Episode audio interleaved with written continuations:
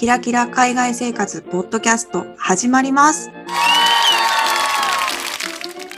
このポッドキャストは、みそじ声女のまることたまえが、非キラキラな海外での日常生活について取り留めもなくお話をする番組です。はい、今回は海外在住者が体験しがちなお話ということで美容院放浪記というのを前編後編にわたってお話しします今回は前編になりますどうぞ聞いてくださいたまちゃん、こんにちは。こんにちは、まるちゃん今日のテーマはですね、えー海外在住者の美容院放浪記ということで、あのうん我々のような海外在住者の方はうなずいてくれると思うんですけど、美容院困りますよね。本当に困るねいろんな視点から困りますよね。困りますよね。困りますね。本当にいろんな視点ですねまさに。これはきっとみんなうんうんと今うなずいていることであろうというふうに思いながら話したいなと思うんですけれども、そう、まあ本当にね、どこに行ったらいいかわからんというのが、まあ、前提に、大前提にあるんだけれども、今私は日本人の人がちゃんとフリーランスで家でやっていいというふうに資格を持った人がやってる、うん。うん。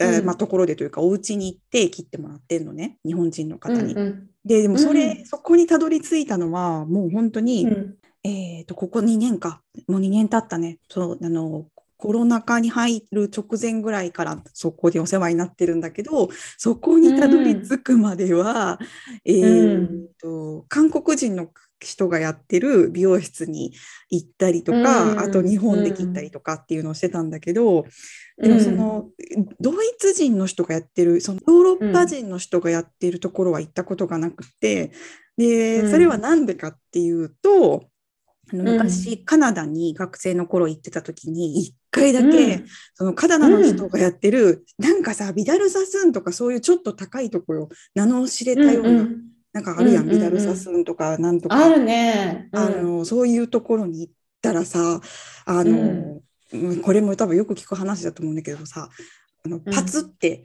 横に、すかないで、ジョキジョキジョキジョキって切られて、私は典型的な日本人の髪で結構太くって、もう、うん。その段とか入れずに、もう横にジョキジョキと切ろうもんならえらいことになるのは多分、うん。日本の髪を持ってる人は気づくと思うんですけど、まあ、それを経験して、それで欧米の人の,、あの細い髪の毛はどうにかなるんだよね、ジョキジョキって。うん。だけどうん。日本人の人はそれはえらいことになるということで、私はそれの経験があったから、ドイツに来ても、あの、ヨーロッパ人の人がやってるところにはよういかんくって、韓国人の人やったら、きっと、うん。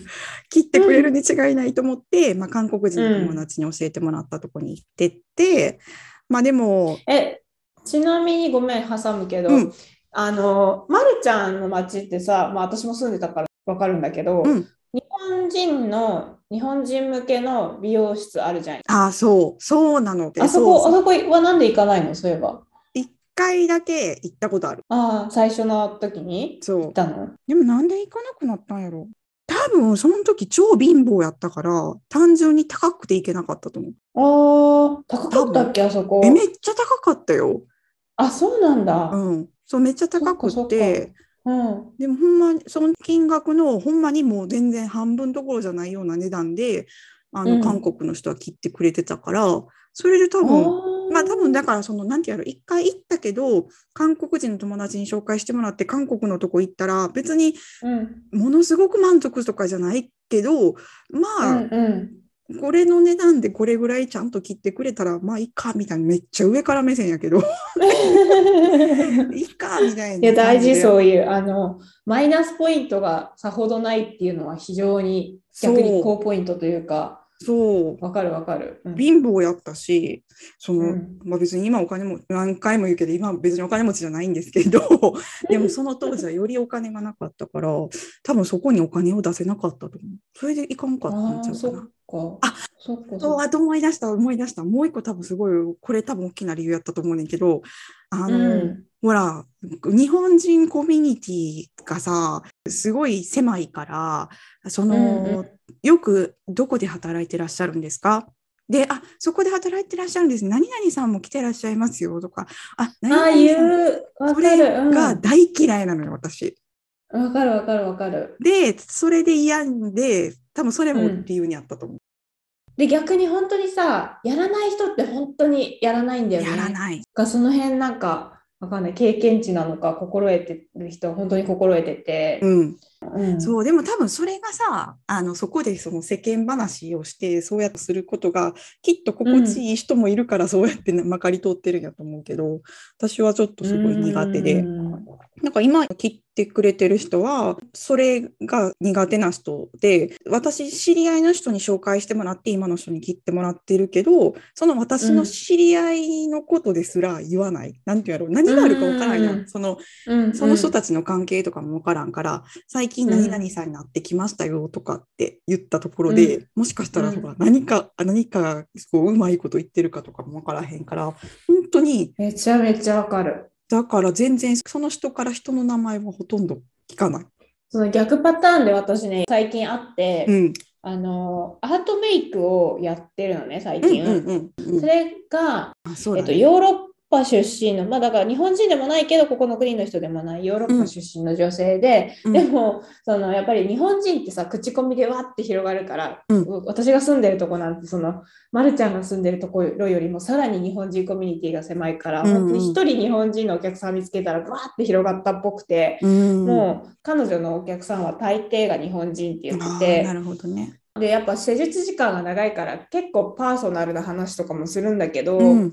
彼女は多分その日本人コミュニティはみんな友達だと思ってるんだよね。あで、まあそれ、れは事実っていうか、まあ友達で広がってるからまあそうなんだけど、でもやっぱりそんなにパーソナルな話をしない間柄であったりするんだけど、その辺彼女は分かってないから、すごいパーソナルな話を聞いちゃって、うん。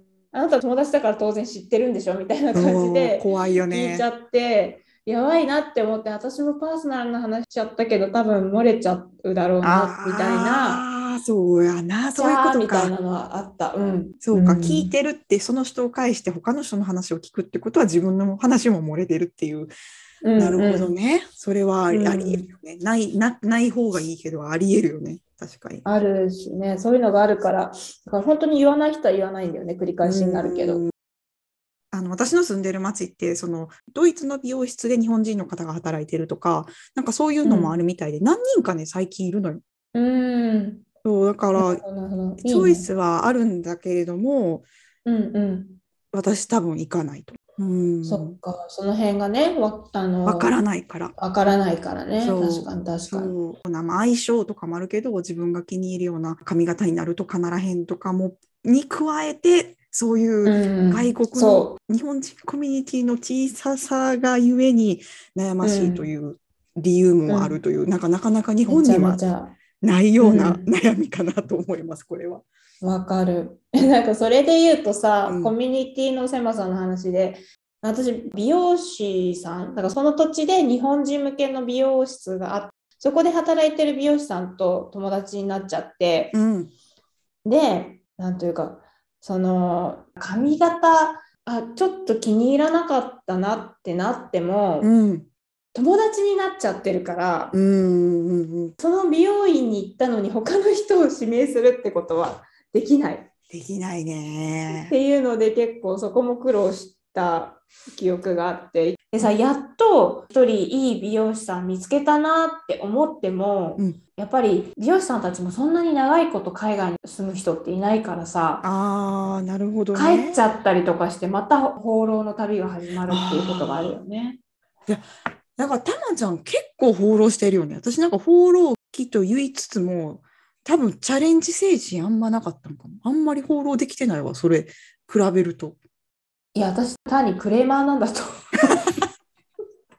いろいろチャレンジなした。い。かなか面倒私ね日本でもクレーマークレーマーっていうかねうるさいんだと思ういろいろ。今となってはそこまでこだわりもないけど昔はうるさかったんだと思う。いやこれね、ど何回か言ってると思うんですけど、何回か聞いたことあるかもしれないですけど、いや、本当にたまちゃんファッショニスタだったんで、全いやもううるさいね、んですよ。ファッション意識がもう全然私とかともレベルが違うんですよ。だから、こだわってたのは確かにわかる。いやなんかさ髪型が全てってとこない？なんかさあのファッションとかをごまかせるけど、うんどこでおしゃれ感出すって言ったらさ髪型じゃない？いや、あ、いやとかって言っちゃう。いやって物申しちゃったけど、いや自分がね、今自分が、その、なんていうの、いつもおしゃれな髪型で入れてるわけじゃないから、それを自分を慰めるためにも、服でなんとかカバーしたいっていうそれはめっちゃわかる。思いです。自分の願望、願希望的観測ですけれども。わかる。ね、本当私もさ、昔のさ、そのうん写真とかを見返すとさ、髪の毛とか本当、ボロ雑巾みたいだもんね。どこの写真見た？どの時代の写真？いやーな、なんかやっぱなんだかんだ、だからこんなにクレーマーでいろいろ放浪してるけど、やっぱりもう多分放置してるんだよね、日本の女子に比べるとかなり。だあから、すごい伸びっぱなしだったり、プリンがひどかったりとかさ、あ、まあ、カラーリングはしてたもんね。あれは感心したよ、本当に。カラーリングを常に言ってるというのは。いやでもそれがうまくできなくて結局ねプリンになったりとか。まあとにかく大変なんだよね海外で。髪の毛でおしゃれ感出すっていうのはね。そうですね。でも日本にいたらね、1ヶ月に1回とか。最高だよ行っねてたりするかもしれないけど、なんかそれはこっちにいると、なんやろう、金銭的な問題なのか、自分が行きたい気分になぜかならないのかよくわからへんけど、なんか2ヶ月とか、いや、ごめんなさい、2ヶ月はちょっと見えはったわ。2ヶ月に1回行けたら全然いい方やと思う。3ヶ月に1回じゃなかった？3ヶ月に1回とか、コロナの時とかもっとひどかったね。あまあコロナはねうんまあ、あれは何なんでしょうね。いや、もしかしたら1ヶ月に1回ちゃんと私別に行ってるけどっていう海外在住者の人ももちろんいると思いますけれども、私含め私の周りの人は結構ほったらかしがちかな。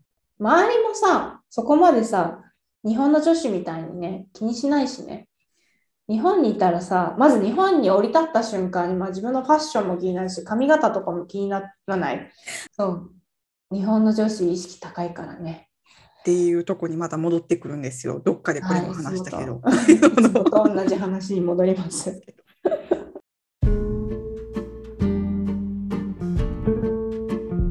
はい、あの本編今聞いていただいたところなんですが、海外在住者の美容院放浪記というわけではないんですけど、最近さ、暖かくなってきたから、こちらも。うんうんうん。この季節になって、ああ、こういう人たちいたいたと思ったのがあったんだけど、あのー風物詩的なやつそうそうそうそう、はい。言葉まさしく、暖かくなるとさ、美容室の外にさ、あの髪の毛染めてるとか、パーマとかのさ、銀紙、銀紙って言わないわな、銀紙って私、ななんかアルミホイル、アルミホイルをさ、部分的につけてさ、で、あのーカッパみたいなのをつけるじゃん、あの美容室に行く時、あのカッパを着てのアルミホイルがところどころに髪の毛にくっついてるっていう人がさあの外に出て、やっぱおしゃべりしてたりとか、コーヒー飲んでたりとか、タバコ吸ってたりとかさそういうう人たちが出てくる季節だな。